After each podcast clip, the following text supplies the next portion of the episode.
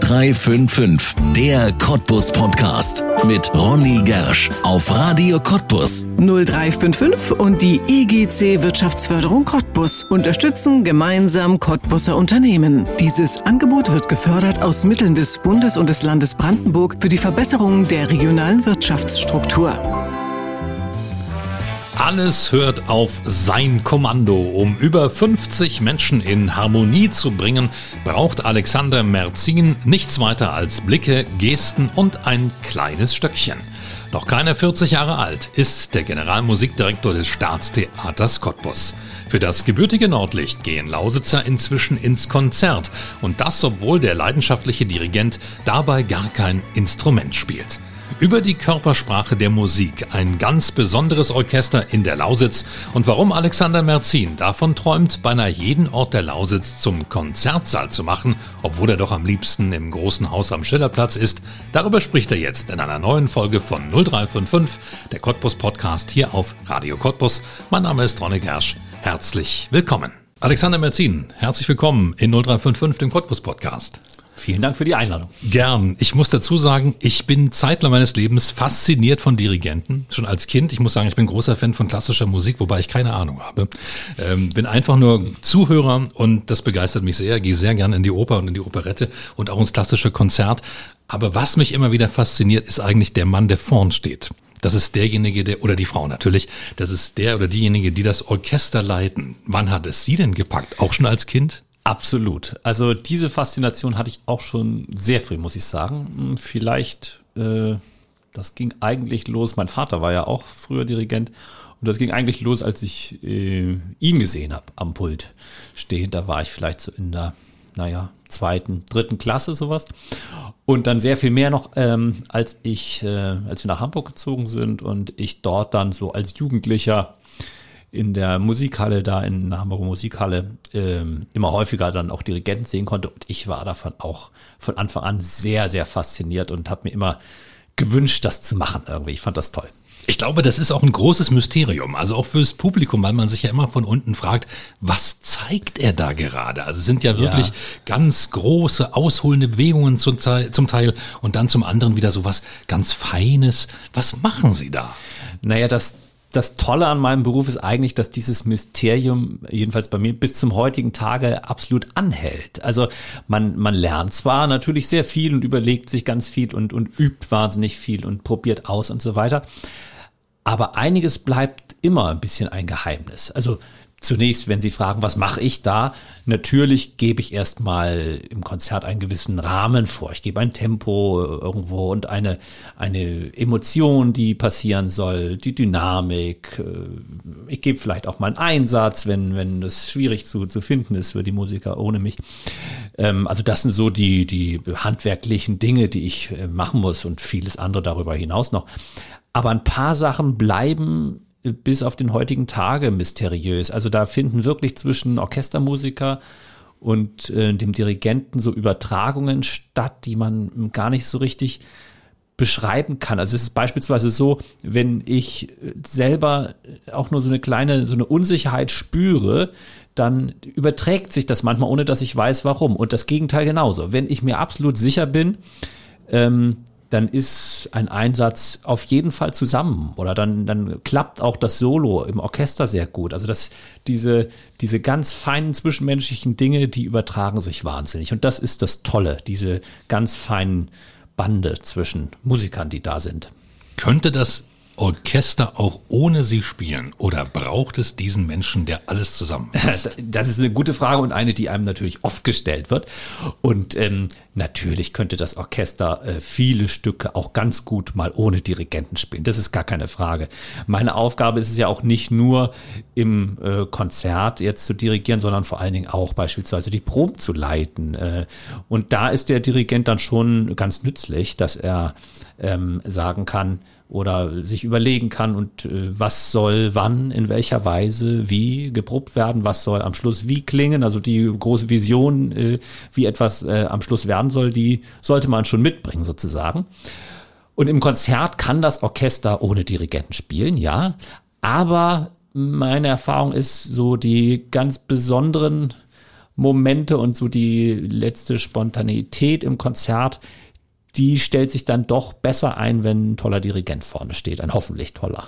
Ja. ja, und das ist ja auch das Faszinierende. Es ist auch das Faszinierende, dass Menschen ja Dirigenten verehren, obwohl sie ja gar kein Instrument während des Konzertes spielen. Aber es gibt ganz große Namen unter den Dirigenten und äh, die Menschen des Publikums gehen zum teilweise ja auch ins Konzert, weil ein bestimmter Dirigent es leitet. Ja, das stimmt. Und das, ja, geht mir selbst sogar, also äh, auch noch so. Also, obwohl Sie vollkommen recht haben, man macht ja als Dirigentin, als Dirigent selber überhaupt kein, keine Musik sozusagen. Man gibt ja keinen Ton von sich. Also, man ist ja auch ohne ein Orchester, was bereit ist, für einen zu spielen sozusagen oder mit einem gemeinsam zu musizieren, ist man ja komplett aufgeschmissen. Also, das darf man auch nicht vergessen. Ähm, aber mir geht das auch so. Ich gehe auch jetzt noch zu einigen Dirigenten ins Konzert, weil ich die einfach so besonders in ihrer Ausstrahlung finde und davon auch immer noch fasziniert bin, ja. Ja. Wenn Sie ein Stück zum ersten Mal hören, was Sie dann dem Orchester, ich will mal sagen, beibringen wollen, das müssen Sie ja nicht wirklich beibringen, mhm. weil jeder Orchestermusiker kann ja Noten lesen und ja. übt das ja auch vorher für sich, seine, äh, seine Noten für sich ein. Aber können Sie dann, es sind ja klassische Stücke, auch tatsächlich eine persönliche Note geben? Ja, auf jeden Fall. Also ich meine, es gibt ja, die Noten sind zwar gedruckt, wie Sie sagen, aber es gibt ja, und das kenne ich noch aus meiner Zeit als Cellist ganz gut, es gibt ja tausend und eine Möglichkeit, äh, diese Noten zu spielen und diese Noten zu kombinieren und zu gewichten. Und hinter den Noten ist ja immer auch irgendeine Art von Geschichte, würde ich sagen, von, von Erzählung oder zumindest, wenn man jetzt nicht eine konkrete Erzählung da sehen möchte, ein ganz bestimmter Ausdruck und der kann in den unterschiedlichsten Farbnuancen schattiert sein. Und diese ganzen Schattierungen, diese Feinheiten, auch die Arten, wie man bestimmte Stellen zueinander in Bezug setzt, sind die sehr ähnlich oder sieht man die doch unterschiedlich? Möchte man die eher kontrastieren? Doch hier ein bisschen kürzer, da ein bisschen länger, das vielleicht etwas flüssiger nehmen, hier ein bisschen schwerfälliger hier äh, irgendwie aufgeraut und das andere eher glatt und seidig. Also da gibt es tausende Dinge, die man unterschiedlich machen kann. Und ähm, äh, da muss man absolut viele Entscheidungen treffen und da kann man sehr viele persönliche Noten geben und muss man auch irgendwo gar nicht nur um seine eigene, äh, sein, ja, seine eigene Persönlichkeit da reinzugeben, sondern man hat ja im besten Fall auch eine Vorstellung davon, was der Komponist wollte mit dem Stück, weshalb er es komponiert hat oder in welcher Stimmung oder persönlichen Lage er war. Und aus der Interpretation dieser Lage ergibt sich ja auch immer ein unterschiedliches Bild. Den einen berührt das mehr, wenn er weiß, dass der Komponist in der Zeit äh, schweren Druck hatte, auch politisch oder in einer persönlich ganz schwierigen Lage war. Den anderen interessiert viel mehr, ob er das am See oder im, äh, im Wald komponiert hat. Also da, da, gibt es eben auch wieder ganz unterschiedliche Zugänge, wie man sich so einem Stück und einem Komponisten, einer Persönlichkeit nähern kann. Und dann lesen Sie da vorher ganz viel über den Komponisten und wie muss man sich das vorstellen? Dass Sie sagen, Sie wollen den ja auch gut interpretieren. Ja, ja, ganz unterschiedlich. Also ich mache es eigentlich lieber so, dass ich mich erstmal mit dem Stück beschäftige und noch gar nicht so viel darüber lese, weil man natürlich, sobald man irgendetwas liest äh, oder auch hört, ähm, beeinflusst wird. Und ich finde es eigentlich schön, mich möglichst erstmal äh, ganz offen und informationslos nur der Musik zu nähern. Und ich, das setzt sich dann in der Folge immer weiter zusammen. Also äh, etwas später lese ich dann schon sehr gerne etwas über den Komponisten und ich höre mir dann auch mal gerne äh, eine Aufnahme an und auch gerne viel, mehrere oder viele Aufnahmen. Und aus all dem kommt dann ein immer reicheres Bild zustande, so und ja, so, so langsam schält sich heraus, was, was ich dann eigentlich denke, wie das Stück am besten sein sollte. Das ist ein Prozess. Ja. Dann geht es in die Proben. Können die Orchestermusiker das Stück schon vorher oder üben sie das ein mit ihnen? Ähm, sowohl als auch. Also wir haben ein sehr gutes Orchester an Korpus ja. und die können ganz vieles schon äh, von, von alleine. Also da muss man jetzt nicht äh, mit denen unglaublich viel noch an den individuellen Schwierigkeiten üben. Das wird bei uns auch, das setzen wir auch voraus, also sozusagen. Ja. Ähm, und dann muss man die Sachen aber zusammenbringen und auf einen Nenner bringen und ähm, auch die Individualitäten der Musikerinnen und Musiker wieder einbeziehen. Es ist ja auch nicht so, dass ich in die Probe gehe äh, eine ganz klare Vorstellung habe und dann einfach so lange probe, bis die eins zu eins äh, entstanden ist sozusagen. Sondern während der Probe höre ich natürlich das Flötensolo oder das, das äh, Hornsolo und gleiche das dann ab. Automatisch ist das so, wie ich gedacht habe. Und manchmal kommt raus, hm, nee, ist noch nicht ganz so, ich wollte es ja eigentlich lieber anders, dann sage ich das und machen wir das anders. Und oftmals ist es aber auch mal so, dass es vielleicht anders ist, als ich es mir gedacht habe und ich dann aber während der Probe denke, hm, auch nicht schlecht. Ja, kann man auch machen, muss ich mal, muss man überlegen, mal sehen, wie das zu dem anderen, zu der nächsten Stelle jetzt passt. Also das ist ja auch, ja. ich weiß am Anfang der Probe nicht hundertprozentig, was am Schluss bei rauskommt, schon 90-prozentig, aber so die letzten 10 Prozent, die kommen, oder vielleicht die letzten 20 her, die kommen dann im Zusammenspiel mit allen Musikerinnen und Musikern zusammen ja. erst raus. Und Sie sind ja auch der erste Zuhörer. Also jedes Orchestermitglied hört ja sozusagen immer nur seine Umgebung. Ja. Aber Sie sind derjenige, Sie hören als allererstes vorn, was rauskommt. Ja, das, äh, das stimmt, ja. Und das ist wahrscheinlich auch ein magischer Moment immer für Sie, wenn Sie sich was überlegen und plötzlich spielt das Orchester das. Und es ist vielleicht schon dicht dran.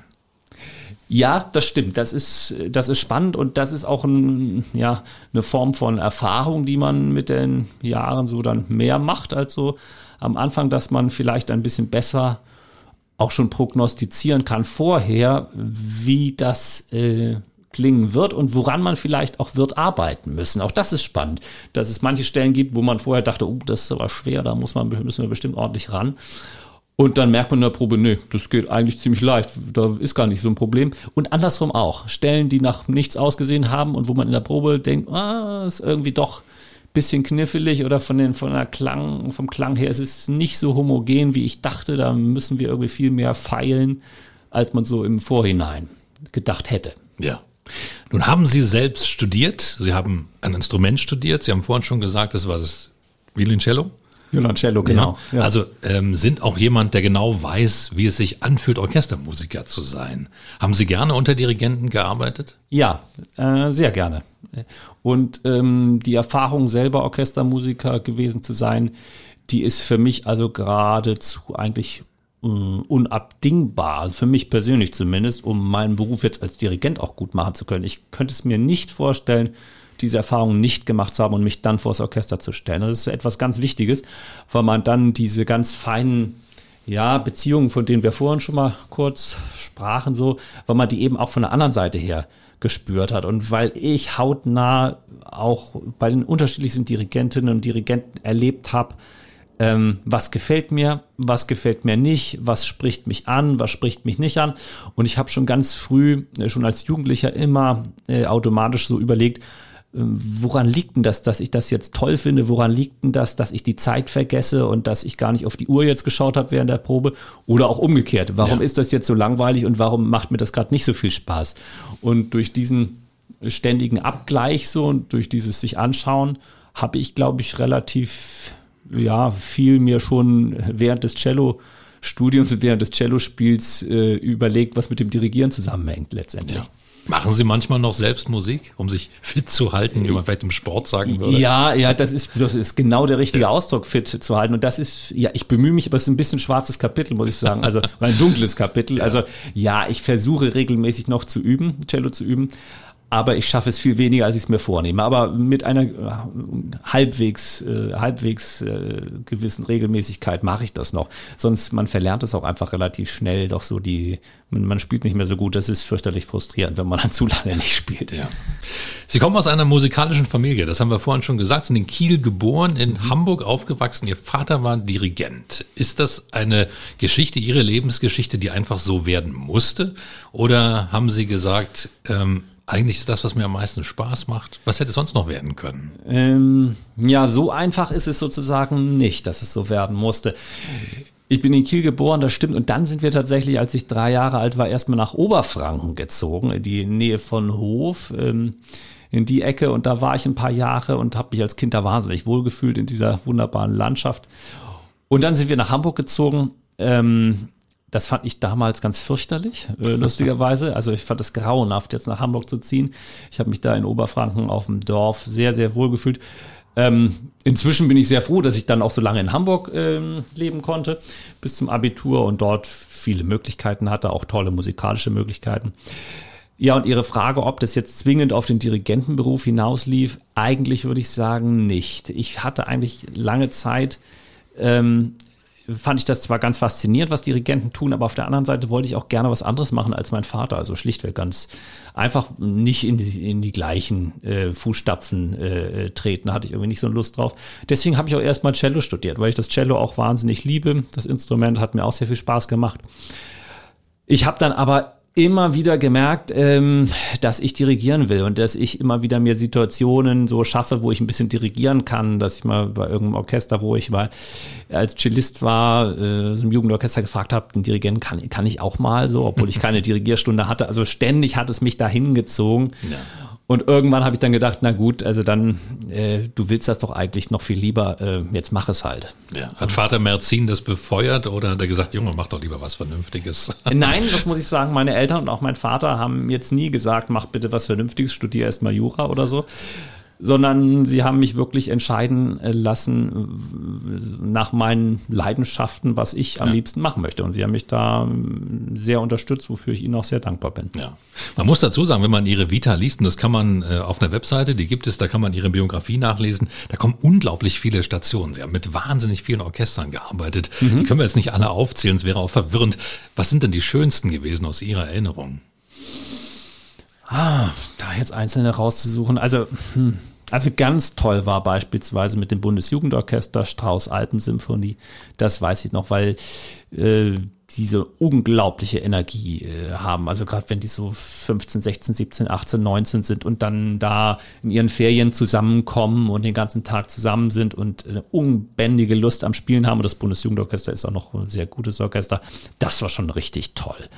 Und ähm, ja, als ich beim MDR äh, Musikwettbewerb da ähm, gewonnen hatte und die Beethoven 7 mit dem MDR Symphonieorchester machen konnte, das war auch richtig toll. Ähm, aber auch viele Konzerte jetzt in jüngster Vergangenheit hier in Cottbus gehören zu meinen absoluten Highlights. Ja. 2017 sind Sie nach Cottbus gekommen. Wie kam das?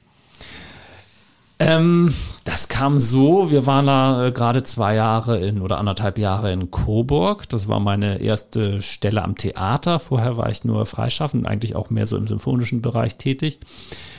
Ähm, und da kam ein Anruf aus Cottbus, ähm, dass da eine Stelle frei wird.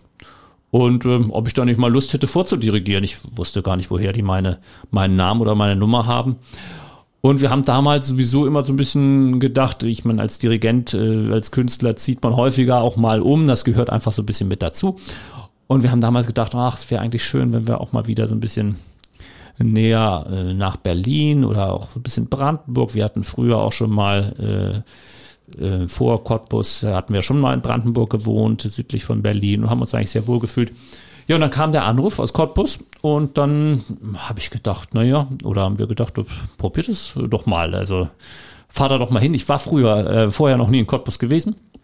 Und ähm, ja, dann bin ich ja hingefahren und habe äh, hier eine Probe dirigiert und das lief sehr, sehr gut. Hat Spaß gemacht. Und dann hat in der, in der Pause direkt der Intendant gesagt, ja, das findet er super und können wir machen, so ungefähr. Ja. Da war ich fast ein bisschen überfallen, dass es so schnell geht. Ja, so ja. war das.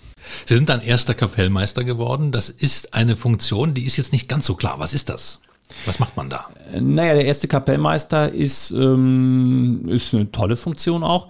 Der ist äh, für den ganzen Opernbereich äh, mitverantwortlich. Mhm. Also die Stücke, die der Generalmusikdirektor jetzt selber nicht betreuen kann, die betreut man dann meistens als erster Kapellmeister.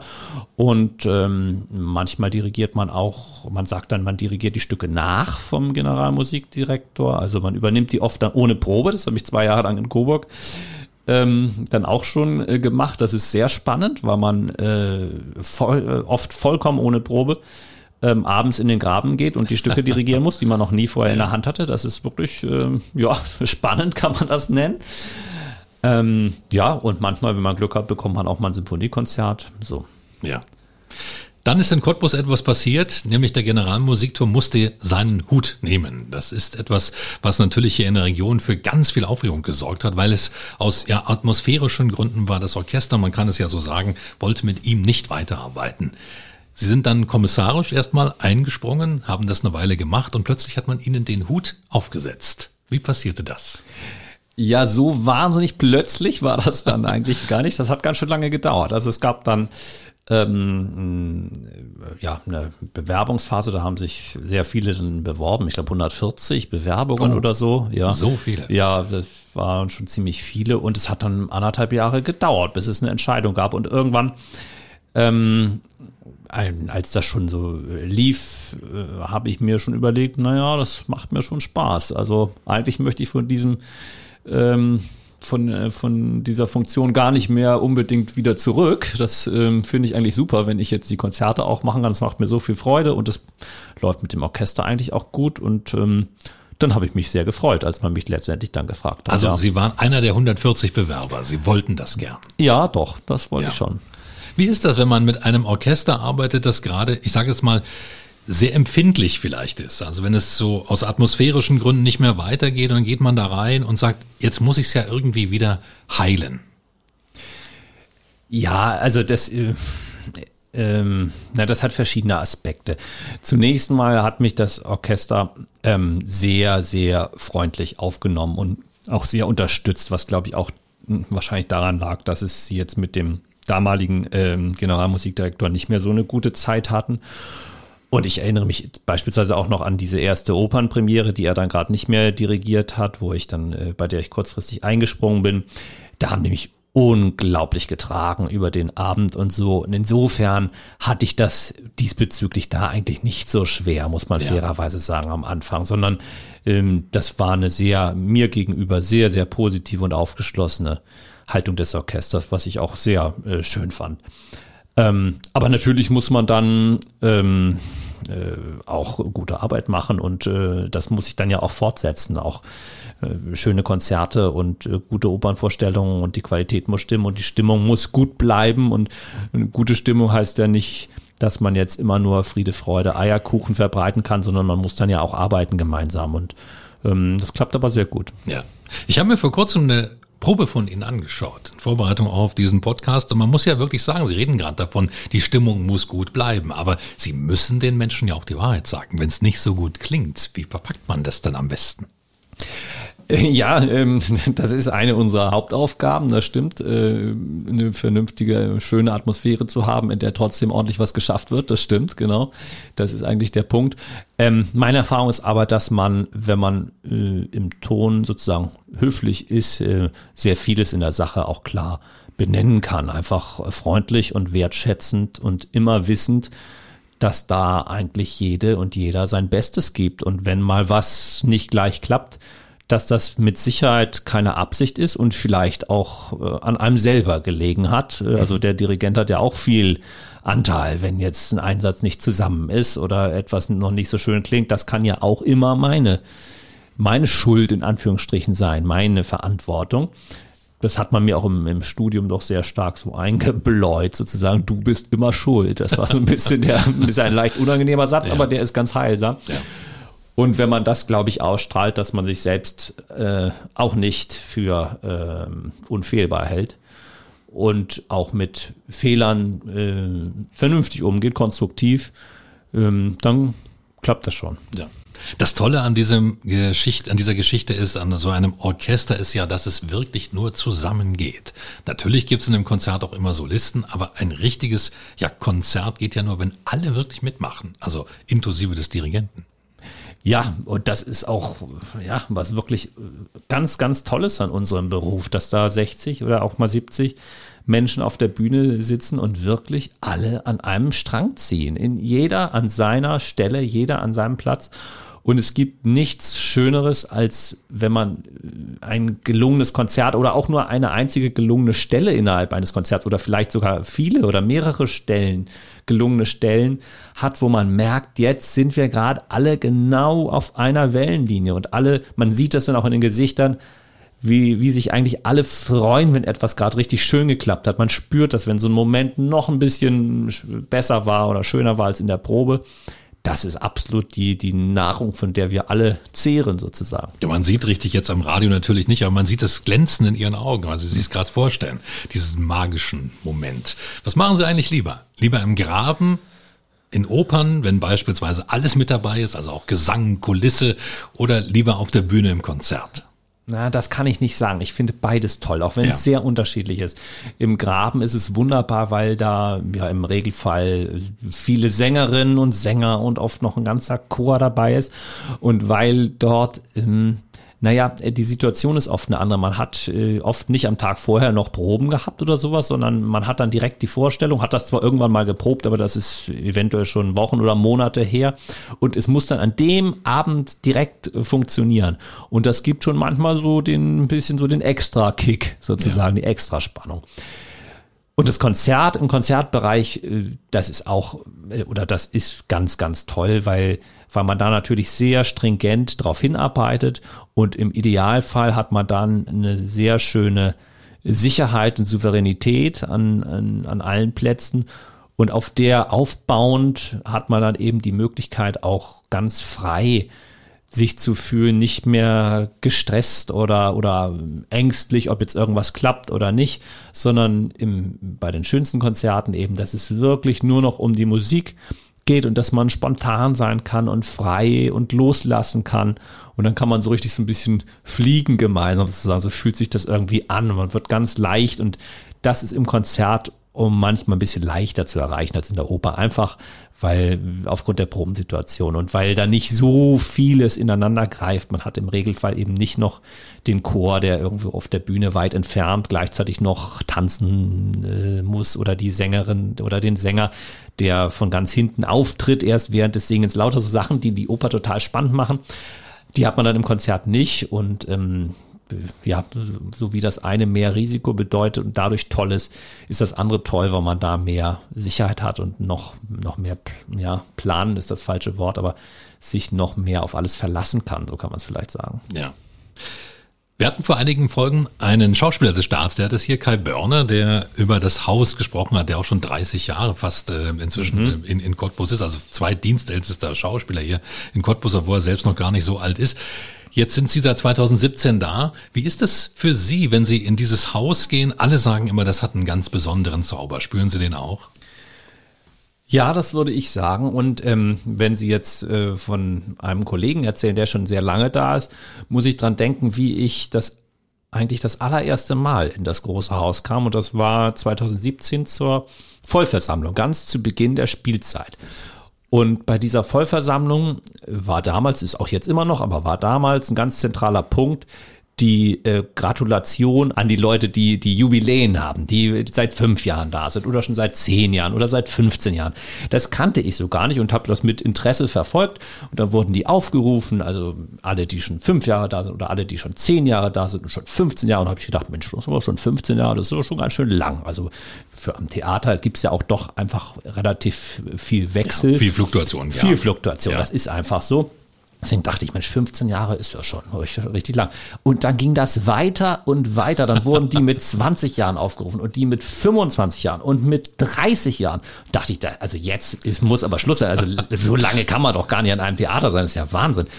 Und es ging weiter. Dann wurden 35 Jahre und ich glaube, es wurden auch noch 40 Jahre und dann gab es auch noch irgendeine Dame, die war, hatte 45 Jahre am Staatstheater gearbeitet. Und es hat mich wirklich äh, umgehauen, muss ich sagen.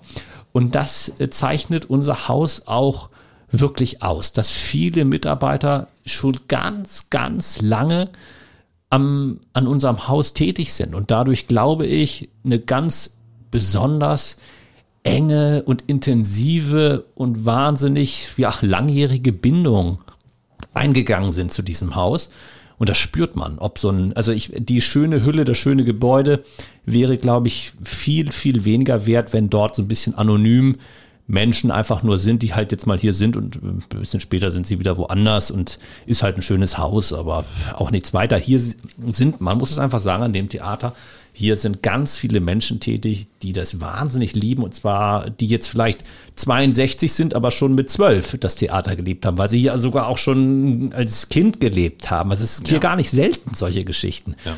Und das zeichnet das aus. Und ich glaube, es ist nicht nur die Liebe zum Haus vom Publikum, sondern auch die Liebe zum Ensemble. Also ich glaube, das ist auch eine ganz besondere Beziehung hier in Cottbus, weil gerade so eher Sänger und Schauspieler und auch das Orchester, glaube ich, das wird ja. von den Cottbusern sehr, sehr geliebt. Naja, das und was, das, was ich gerade erzählt habe, das, das geht ja weiter, wenn man sich das Publikum anschaut. Da äh, erlebt man ja ähnliche Geschichten. Ich habe jetzt schon mit ganz vielen Abonnentinnen und Abonnenten im Konzertbereich natürlicherweise besonders oft gesprochen. Da waren welche dabei, die haben seit 40 Jahren ihr Abo. Seit 40 Jahren haben die ihr Abonnement. Und das ist hier keine äh, total äh, singuläre Ausnahme oder so, sondern das ist bei vielen hier so. Seit Jahrzehnten kommen die. Und das schafft natürlich von der anderen Seite, von der Publikumsseite auch eine unglaublich starke Identifikation mit diesem Haus und auch mit den Menschen, die hier tätig sind. Und äh, ja, man merkt einfach, das Theater äh, hat hier einen hohen, einen sehr hohen Stellenwert. Die Menschen lieben das. Ja. Jetzt kommt man als junger Generalmusikdirektor, ich habe vorhin schon gesagt, Sie sind noch keine 40, man kommt dahin, hat natürlich Pläne, hat eigene Vorstellungen. Was soll denn aus dem Philharmonischen Orchester unter Ihrer Leitung werden? Was haben Sie denn für Vorstellungen, für Pläne damit? Also ich finde, wir müssen zwei Sachen machen oder ich möchte gerne zwei Sachen machen. Das eine ist, das Orchester noch ein bisschen mehr in der Stadt an verschiedenen Spielorten verankern, sozusagen. Das ist so der, der Plan im, ich will nicht sagen im Kleinen, der lokale Plan sozusagen. Also wir haben damit angefangen, dass wir in der letzten Spielzeit mal im Prima Wetter gespielt haben. Wir haben die neue Konzertreihe, die jetzt leider wegen da war Corona. Ich dabei, das war Sie großartig. Das ja. war großartig im Prima Wetter. Oder die, die Feierabendkonzerte ja. im alten Stadthaus hat leider nur einmal stattgefunden, Corona-bedingt, aber das wollen wir in der nächsten Spielzeit ähm, wieder aufleben lassen. Ähm, das ist das eine und das andere ist natürlich, wir müssen nach außen noch mehr strahlen. Also wir, ich bin sehr glücklich, wir haben jetzt mit den Brandenburgischen Sommerkonzerten noch eine engere Kooperation geschlossen, äh, jetzt gerade im ersten Jahr, also wenn es nun hoffentlich klappt, äh, dass wir da äh, zweimal pro Jahr immer sind. Wir haben die Verbindung zu Kurin, zum Kuriner Musiksommer intensiviert. Und ich möchte natürlich auch, dass wir über, wir haben jetzt eine CD-Aufnahme geplant, dass wir auch überregional noch bekannter werden und da auch noch mehr, sagen wir mal, den Namen von Cottbus in die Welt tragen können, sozusagen. Das klingt sehr gut, wobei ich mir vorstellen kann, dass das natürlich jetzt momentan sehr erschwert ist durch, durch die Corona-Pandemie. Wie ist denn der Alltag des Orchesters gerade in diesen Tagen? Ja, das ist, äh, naja, irgendwas zwischen Hoffnung und manchmal auch Frustration und dann auch Dankbarkeit dafür, dass es uns aber auch noch ganz gut geht im Vergleich zu vielen anderen. Ähm, das ist nicht einfach, das muss man so sagen. Das ist wirklich nicht einfach. Wir proben ähm, unter erschwerten Bedingungen natürlich mit äh, mehr Abstand und Masken und regelmäßigen Tests und in kleineren Besetzungen. Also das ist schon nicht so einfach. Und vor allen Dingen fehlen natürlich die Konzerte. Die fehlen unglaublich. Wir ja. hatten jetzt neulich zwei wunderbare Aufnahmen das war sehr schön und äh, wir, im Sommer hoffen wir, dass wir dann auch wieder im Kasernenhof was machen können oder äh, die Konzerte für Cottbus aufleben lassen können. Aber wenn man so über Monate lang das Publikum nicht mehr sieht, das ist schon nicht ganz einfach, denn immer nur für sich selbst spielen und üben, das ja, da haben wir schon ein bisschen dran zu knapsen, das ist so. Ja, wobei es auch kreativ macht. Also ihre Livestreams, die sie jetzt gemacht hatten, einmal zu Ostern, einmal kurz nach Ostern, zu Ostern Beethovens Schicksalssinfonie, das ist natürlich ein Klassiker. Das ist schon schön, wenn man sich es ja anschauen kann, also wenn man wenigstens so ein bisschen was vom Gefühl hat aus dem großen Haus. Ja, das stimmt. Und äh, diese Notwendigkeit, jetzt äh, das Publikum auf anderem Wege zu erreichen, also über solche Livestreams oder über ähm, so Sachen wie die Blechbläser auf dem Dach oder die Hörner auf den Pyramiden oder diese die Carmen-Ouvertüre, die das Orchester ganz eigenständig zusammengebastelt hat im letzten Jahr. Also durch die Notwendigkeit, das Publikum anders zu erreichen, äh, probiert man natürlich auch Dinge aus, die man sonst nie versucht hätte. Also diese ganzen äh, Streaming-Geschichten, wenn jetzt Corona nicht gekommen wäre, hätten wir natürlich nicht gemacht. Ja. Wer kommt da zu Ihnen oder machen Sie das, Herr Merzin? Wir wollen mal oder sagen Sie, Lass uns doch mal das machen. Wie funktioniert das? Ähm, das ist ganz unterschiedlich. Also natürlich bin ich da auch treibende Kraft und das muss ich auch sein. Das ist auch meine Aufgabe. Aber es kommt auch ganz viel äh, Engagement aus dem Orchester. Ähm, beispielsweise auch bei den Konzerten für Cottbus. Da haben wir ja äh, zwei Monate lang wirklich jeden Abend um 18 Uhr ein kleines Konzert irgendwo gehabt. Und da haben natürlich ganz viele aus dem Orchester äh, mitgemacht und auch Vorschläge gemacht, wo man das machen könnte, was man spielen könnte. Und können wir nicht noch bei den, äh, bei den Seniorenheimen, wäre das nicht noch schön? Und bei den Kita-Spielen, da kamen unglaublich viele Ideen und Vorschläge. Und das war auch besonders am Anfang eine unglaublich tolle Erfahrung, weil man ja sonst manchmal während einer anstrengenden Spielzeit auch mal das Gefühl hat von, oh, ganz schön viel Dienst diese Woche, ganz schön viel zu tun. Das war da natürlich gar nicht so, sondern man hat wirklich gemerkt, alle wollen unbedingt spielen, alle wollen was machen und wir waren dann erstmal frustriert, weil wir nicht durften wegen Versammlungsverbot und so weiter. Das ist ja, ist alles auch richtig, diese Regeln, aber trotzdem in dem Moment dann frustrierend, wenn man nicht ja. spielen darf.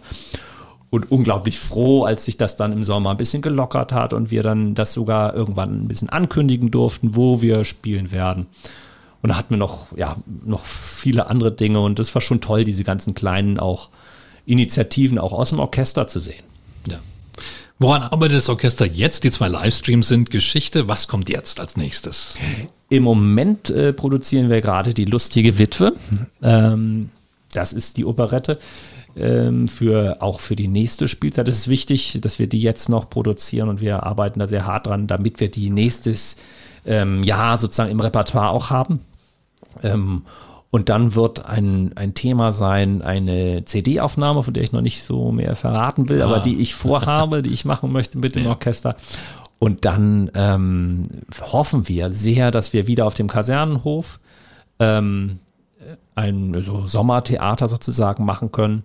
Das wird also demnächst auch schon geprobt. Wir haben im Moment auch immer noch ähm, sozusagen Engagements bei den Brandenburgischen Sommerkonzerten und beim Corina Musiksommer. Und ich hoffe bei beiden sehr, dass sich da eine Lösung findet, dass da auch was stattfinden kann. Ja, und dann Konzerte für Cottbus, das wollen wir auch wieder aufleben lassen. Ah ja, also diese Konzerte, diese Mini-Konzerte an verschiedenen Orten, die durch die Stadt ja. ziehen jeden Tag, das soll es wieder geben. Absolut, ja, da gab es auch unglaublich viele und schöne Reaktionen im letzten Jahr.